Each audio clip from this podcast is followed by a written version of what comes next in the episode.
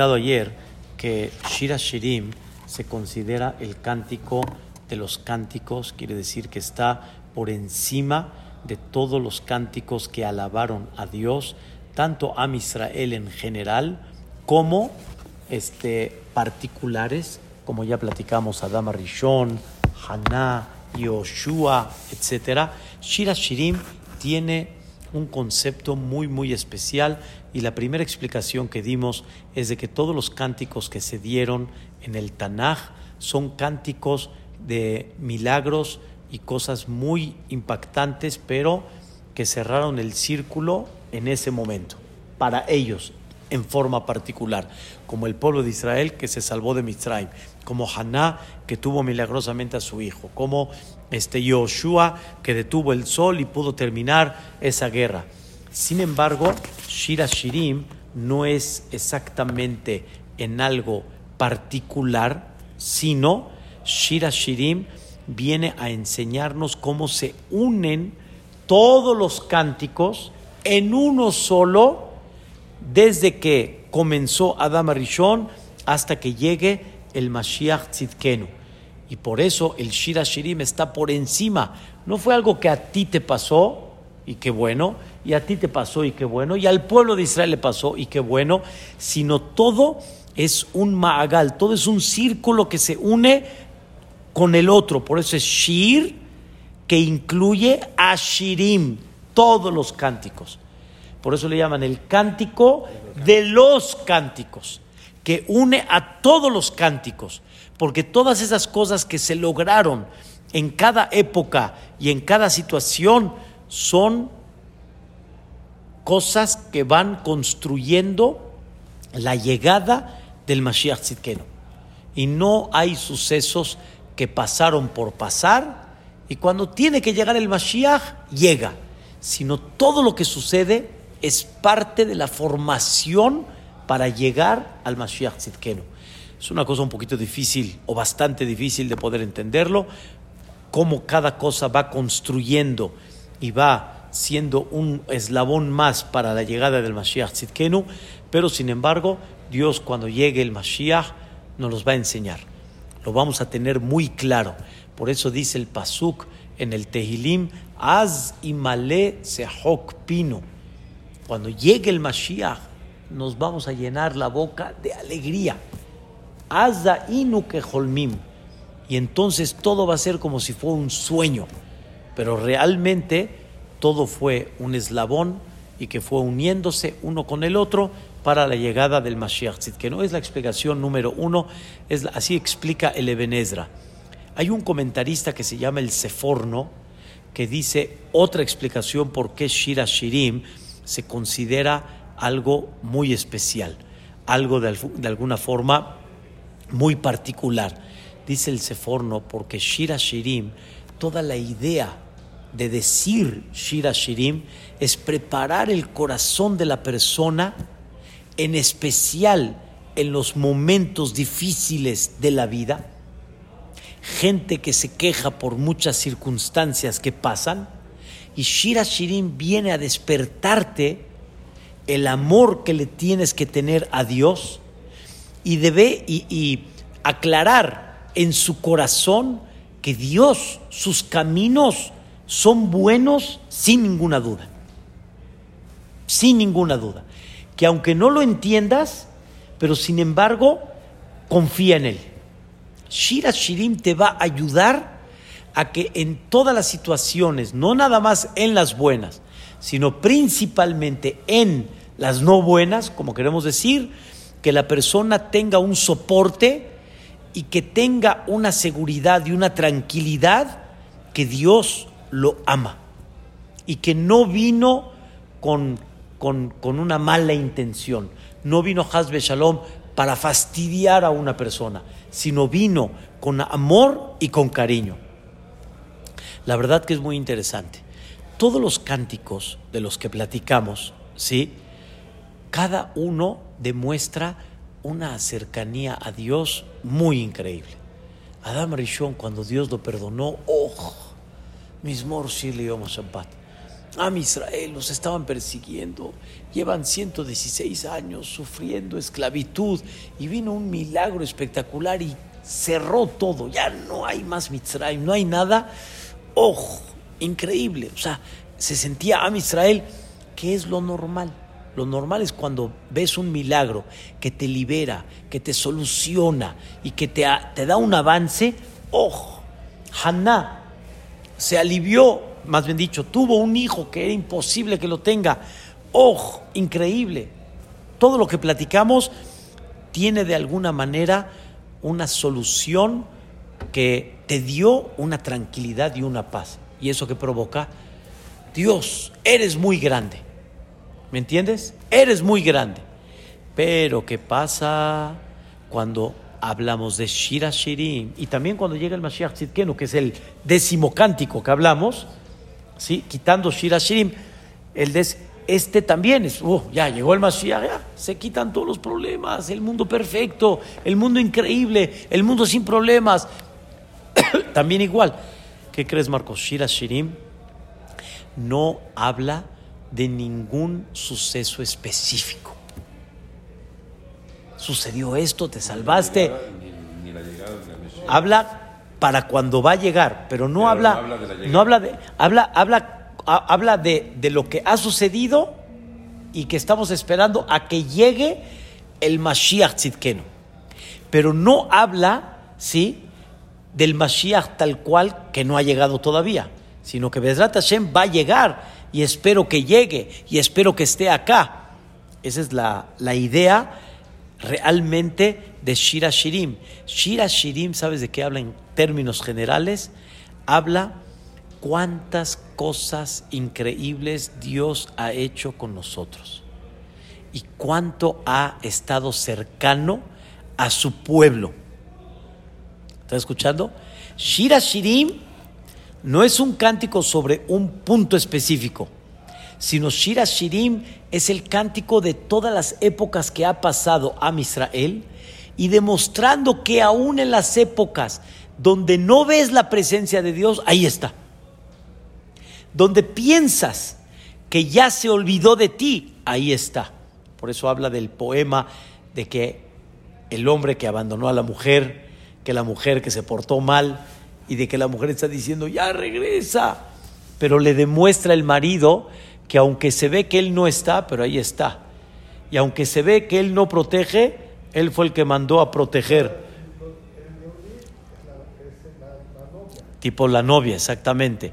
Y Akadosh Barjú es el marido que nos dio una época de oro, pero de repente nos abandonó y nos, nos desterró de nuestra tierra, que fue cuando pecamos. ¿Sí? Pero con todo y eso Dios demuestra, ahí estoy, no te abandoné, sigo contigo. En otras palabras, Shira Shirim demuestra cómo Dios sigue beneficiándote, cómo sigue de alguna forma cercano a su pueblo. Y Hasbe Shalom nunca se alejó, se ve que se alejó, pero nunca se alejó de nosotros. Aún en la destrucción del Betamigdash, en situaciones difíciles, y la Inquisición, y la Shoah, con todo y eso, te vas a dar cuenta que si abres los ojos, ahí estuvo Dios. Ahí estuvo. Estuvo más cerca de lo que te imaginas. Entonces, Shira Shirim, ¿mandé? ¿Cómo, es que estuvo cerca si había tanto, tanto sufrimiento? Dentro de los sufrimientos, te das cuenta, lo que pasa es que normalmente cuando una persona está en sufrimiento, no ve los detalles. Él nada más está encerrado en su dolor, pero no está viendo los detalles que han este, provocado que te dé soporte, te dé el bastón para seguir adelante, este, de alguna forma, cómo te fue cuidando en ciertas situaciones dentro de la parte difícil. Y es difícil observarlo en muchas ocasiones. Por dar un ejemplo, una persona, claro, no, es, no, hay palabras, no, no hay manera de entenderlo.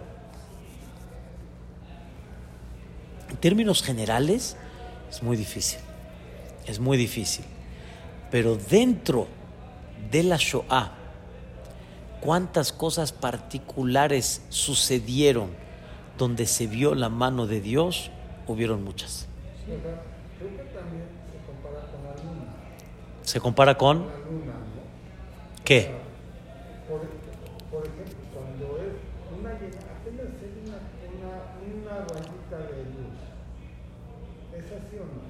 Y, Israel también es la luna, Es la luna que tiene por un lado crecimiento, pero por otro lado también tiene la parte que va mapa que- O sea, que, que estuvo presente, o sea, es- ese rayito de luz que siempre estará presente y que hay un amor incondicional de Dios y que nada más tienes que comprender de quién vino. Ese es todo el secreto en general de Shira Shirim. Por eso Shira Shirim se llama Kodesh Kadashim, porque agradecer a Dios cuando te va bien, o reconocer a Dios cuando te va bien, o sentir a Dios cuando te va bien, no es difícil.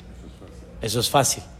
Pero la idea es que dentro de lo difícil comprendas que hay una mano en el fondo amorosa. Me queda claro que no es fácil y más cuando una persona está en el dolor, en el dolor tan grande. ¿Cuántas veces pasa que una persona cuando está atendida en un, en un, en un hospital barminal o aleno y está sufriendo, él ya no está viendo lo que los doctores realmente están haciendo por él. Él siente o puede llegar a sentir en ciertas ocasiones que lo están lastimando. Y él que dice, déjenme en paz, Claro, déjenme en paz. ¿Cuántas veces, Marcos, el paciente le dice a los familiares, ya déjenme? Y el paciente lo único que quiere es que se cure, pero tiene que pasar un proceso difícil para que se cure. Y el paciente lo está haciendo por su bien, pero el, perdón, el, familiar lo está haciendo por su bien, pero el paciente no lo está viendo porque él está concentrado en su problema. O sea, no, es, es- es un tema, no es fácil, es un tema, lo aleno, lo aleno, Barmina, lo aleno. Barmina, mi suegra, Alea Shalom, Alea Shalom, tuvo la, la enfermedad y, lo que queríamos era que coma para que se nutra. Pero por otro lado, la pastilla y los tratamientos que estaban haciendo le provocaban que no haya apetito. ¿Sí? Y entonces llegaba momentos y decía, bueno, déjenme en paz. No quiero comer o no me sabe. Y nosotros estamos detrás y como que por un lado ella dice, es que ustedes no están entendiendo en donde yo estoy. Pero por otro lado, nosotros lo que queríamos hacer era con todo amor y todo cariño para que las cosas puedan caminar. Eso es lo que pasa entre nosotros y a Kadosh Baruj Sí me fui a ejemplos muy fuertes, que los hay, que sin llegar a la Shoah como, como hemos visto, de gente que pierde un familiar, un ser querido. O sea, hay ejemplos muy duros en la vida, pero sin embargo, Shira Shirim, cuando una persona lo estudia, no nada más lo lee, sino como dijimos, lo estudia y de alguna forma lo va desarrollando y se va dando cuenta de lo que representa, entonces eso le da a la persona, vamos a decir, un bastón, es la palabra, que en momentos difíciles tenga de dónde apoyarse para poder seguir y que la persona por medio de eso pueda tener esa tranquilidad de que hay una mano que lo está dirigiendo. Y ese es el propósito de Shira Shirim y por eso se llama Kodesh Kadashim. Hay una Gemara en Masejet Sanedrin que dice que hubo un rey que platicamos ayer, se llamó Nebuchadnezzar Melech Babel, aquel que destruyó el Bet Hamikdash y fue un emperador que dominó todo lo que había debajo del cielo. O sea, dominó el mundo entero. A tal grado su fuerza, su capacidad era tan grande que Dios le dio que él montaba no un caballo, montaba un león. Ese era su caballo, el león. O sea, demostrando el poder que tenía. No nomás el valor, el poder que tenía, cómo lo dominaba. ¿Y qué tenía como una corona? ¿Qué creen que tenía como una corona? Una cobra. Una cobra, sin, quitar, sin quitarle el veneno. O sea, demostraba él un poder impresionante, impactante. O sea, quiere decir que tuvo una elevación en, en espíritu que Dios le dio en sus manos. ¿Ok? Este Nebuchadnezzar llegó un momento cuando él vio un milagro, que tuvo una inspiración que iba a decir capítulos más elevados que el Tehilim. Para que entiendan en qué nivel estaba Nebuchadnezzar. Por eso dice el Maharal Miprag, entre paréntesis, que la gente, vamos a llamarle Rasha, que hubo en el mundo, ¿sí? No eran así gente Rasha, malvada. Eran Reshaim Gedolim. eran gente Rasha grande. O sea, su, su ¿cómo se llama? Su, su, este, su nivel, su, su poder, su, este, su capacidad era enorme. Y, yo, y, y Nebuchadnezzar tuvo una inspiración que iba a lograr a decir capítulos más arriba que el Teilim. Vino un malaj y le dio un golpe. Y como que no le permitió decir esos versículos o esos capítulos con una inspiración más arriba que el Teilim. Preguntó el Rab de Ponovich, ¿por qué le pegó el malaj? ¿Quiere alabar a Dios? ¿Cuál es el problema? ¿Cómo? que un goy a ese nivel alabe a Dios, pues, como dicen, es, es digno, ahí está Boreolam, hasta el goy te alabó, hasta Nebuchadnezzar te alabó. Dice el Rabbe Ponovich, dice aquí hay un mensaje fantástico, dice, alabar a Dios, inspirarte cuando ves un milagro, ese no es chiste, esos son todos los cánticos. Alabar a Dios cuando tienes golpes, cuando tienes problemas, como vino el malaj y ¡pum! lo golpeó. Esa es la idea. Tehilim. Tehilim es capítulos y capítulos de los grandes contratiempos que tuvo David Amelech. Por ejemplo, dice el tercer capítulo de Tehilim, Mismorle David, el cántico de David. ¿Cuándo? Beborjó, cuando se estaba escapando mi pene Absalón veno de su hijo que lo desterró del trono de su padre. Absalón, el hijo de David, vino a la casa de su padre y lo desterró. Rojo, aquí el rey soy yo. David estaba perseguido por su hijo. ¿Hay algo más duro? ¿Y qué dijo David a Melech? Mismor. Hizo un cántico. Pregunta la Gemara, ¿cántico? Marcos, cántico, tenía que haber sido un, poema de luto, no un cántico. Y ahí la Gemara explica que David Amelech en, en, esa escena vio la bendición de Dios en un tema, ahorita no, ahorita no voy a ampliar.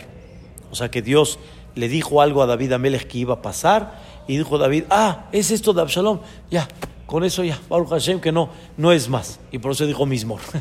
Pero vio la parte, la parte positiva dentro de la parte difícil. Y eso es Shira Shirim. Shira Shirim dice el Seforno, porque es Kodesh Kadashim, porque viene a ubicar a la persona que aún en los momentos difíciles de la vida, ¿sí? Nunca te olvides. Debes de sentir, debes de seguir sintiendo el amor de Dios, porque debes de ver en todas esas épocas como siempre Dios ha estado dentro de Am Israel. Uno de los ejemplos que hablamos en Pesa es que dentro de la esclavitud dura nunca dejó de haber milagros. Milagros, milagros, no, no, no esté así una luz, milagros, milagros, milagros, milagros.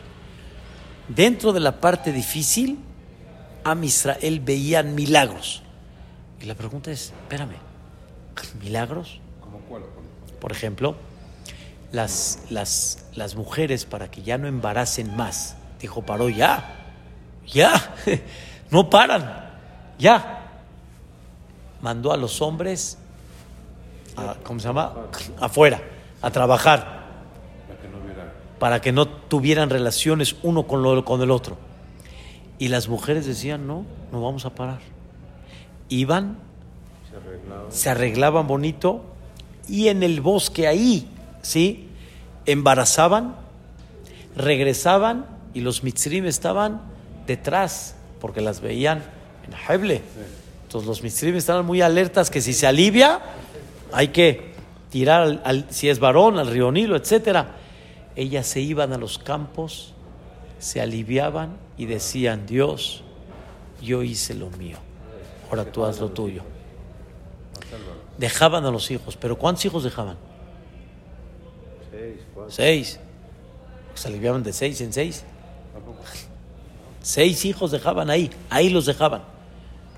Y regresaban los hijos en una forma increíble. Dios los mantenía, milagrosamente. Dentro del- de la dificultad veían la mano de Dios. Los jajamim lo dicen de esta manera. El que está concentrado en el dolor, difícil. Difícil. Y no juzgamos, Barminan, que no se malentienda, me queda claro. Pero cuando quieras ver la mano de Dios dentro de la dificultad, la vas a ver. La vas a ver. O sea, buscarla. El chiste es abrir más los ojos y ver esa mano de Dios.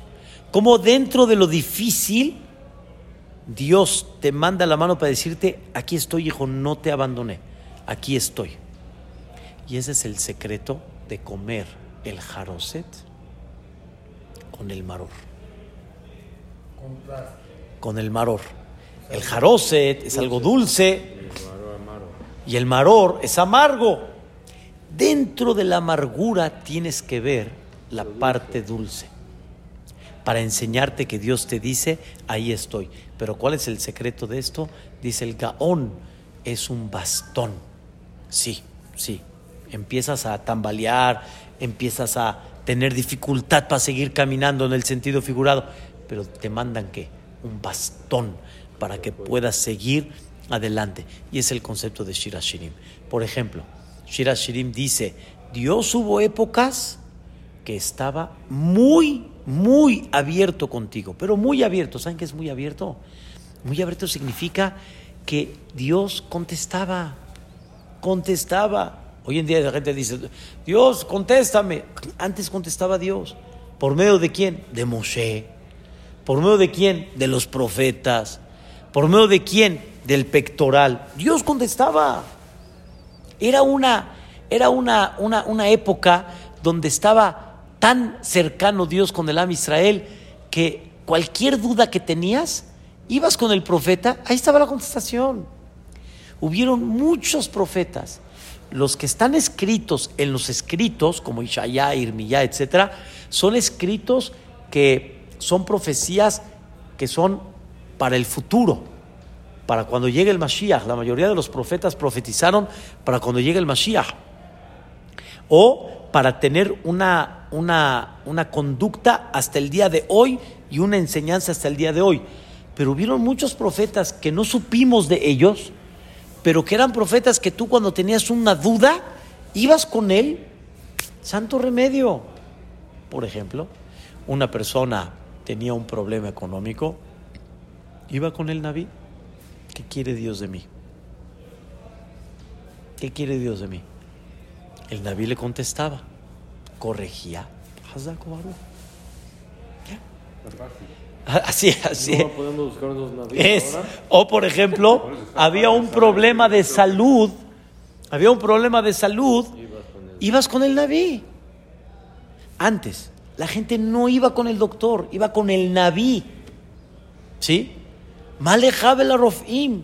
¿Tú qué tienes que ir con el Rofe? Naví. Porque no es, tengo que ir con el doctor para quitar la enfermedad, sino viene una enfermedad porque hay un mensaje divino. ¿Entendiste el mensaje divino? Se quita la esta. Así era antes. ¿Qué pasaba cuando una persona hablaba la Shonara? Antes, la época de, de la Torá, en la época de, de- de- del Bet Amikdash, ¿qué había, Marcos? ¿Qué, qué, qué, qué- qué recibía? No, el que hablaba la Shonara, eso, la famosa lepra tzarat, pero no es una lepra de, de granitos, de zarra, no, eran unas manchas blancas que no eran común y tampoco no había pomaditas, nada. ¿Quién las curaba? El Cohen. ¿Cómo las curaba el Cohen? Aislándolo, haciéndolo recapacitar, entendiendo el mensaje y ya. Pregunta el Maimónides, ¿y qué pasó que ya no tenemos eso? ¿Por qué ya no tenemos eso? Porque antes había un, había un mensaje divino, había una conexión con Dios y Dios te hablaba directo. Pero cuando se destruye el Betamikdash, se terminó esa época. Y cuando se termina esa época, no es de que hablamos mucho de la Shondará y no nos mandan mensaje. Al revés. Dice, como ya no estamos en el nivel de esa conexión como había antes, por eso ya no viene el Zarat. Ya no hay Naví tampoco. Y por eso explican que la época de Purim, ¿qué época era? ¿Qué es la época de Purim? La época que Dios se ocultó. Ya no está abierto como antes. Y ahora Dios habla de otra manera. Ya no habla de forma milagrosa como el profeta, como el pectoral. Antes había el pectoral del, del, del, del Cohen Gadol y le preguntaban y, y venían las doce tribus y brillaban las letras y el Cohen descifraba y entendía el mensaje y entendía. Increíble. Pero terminó esa época. Y la época de Purim es la época que ves una historia. Rey Ahasverosh se enojó con Vashti, la mandó a matar, no le pareció, lo ofendió. Y de repente se sentía solo. Hazid estaba triste. Búscale. Pues empezaron, pues agarra asientos a ver a quién le gusta. Una, dos, tres. Llegó Estercita, le pareció bien, le cayó bonito, la puso como corona. Dime de dónde eres. No te quiero decir. Ah, pero no importa, te quiero mucho, me, me satisfaces. Lo querían matar al rey. Esther salvó a Hashverosh. Mordejai fue el que le avisó a Esther. Subió a Amán, lo acusaron. Colorín colorado. Eh, de la historia. Pero es una historia que si tú quieres ver a Dios en esa historia, la vas a ver. Ya no directo. Pregunto, contesta, todo. eso. Pero cuando tú veas la historia y la analices, vas a entender que ahí está Dios. En otras palabras, no te abandoné. No te abandoné. Aquí estoy. Aquí estoy. No te abandoné. Esta época está todavía más oculto. Más, Más oculto difícil quiere decir, claro. está como que más este oculto quiere decir, está menos palpable, si lo queremos decir así. Y más vemos que él tuvo la culpa y él habló mal de mí, y este canijo fue así, y el otro fue así, y así. Pero no, si, si, si trabajas, vas a ver cómo él ahí está. Uno de los ejemplos que siempre doy en Megilat Esther, ya me lo escucharon muchos, es cómo Esther Amalcá estaba con un goy, está casada con Mordejai, y de repente volteó, está con un goy. ¿Qué pasó? Yo no lo busqué. Dios ahí la puso. Dios ahí la puso. Entonces, entiende mi vida, entiende que lo ilógico, ¿sí? Refleja una presencia divina. En eso, escucha a Mordejai que quieren, sal, que quieren matar al rey. Yo si hubiera sido Mordejai, ¿qué hubiera dicho? Pues que lo maten. Y así se libera Estercita. Y así salen todos felices. ¿Y qué va a pasar con el, el- el- el gobierno? ¿Qué va a pasar con.? No es mi problema, manito. No es mi problema. ¿Quién va a subir al gobierno? No sé, mano. Pero si ya, cada uno está pensando en lo suyo. Y se les olvida el plan celestial. A ver, Marcos. No estás entendiendo que Dios te puso allá. Número uno. Número dos. Si Dios quiere matar a Hashverosh, ¿para qué Mordejai se tiene que enterar? Que lo mate, que le mande un infarto y ya. ¿Para qué Mordejai se tuvo que enterar que fue otro milagro? Porque no es lógico que dos ministros planeen matar a, a- ¿cómo se? Un minuto, planeen matar al rey delante de alguien. Estaban ellos seguros que no van a entender lo que están planeando. Y Mordejai sabía los 70 idiomas. ¿No estás viendo la mano de Dios? ¿Para qué Dios te lo presentó? Cuando uno va así, es otra cosa. Perdón, Ham, es que uno se tiene que ir. Eh, ¿Ya dijeron árbitro ustedes? Nosotros ya, pero yo, yo me quedo. No, Yo- es que somos seis. O sea, estamos. pero A ver, pero vamos. Este, ese es el secreto realmente de Shirashirim. No estás solo. Aún en los momentos más ocultos donde yo estoy, ahí estoy. Es el secreto de Shirashirim. Mañana seguimos, Besrat.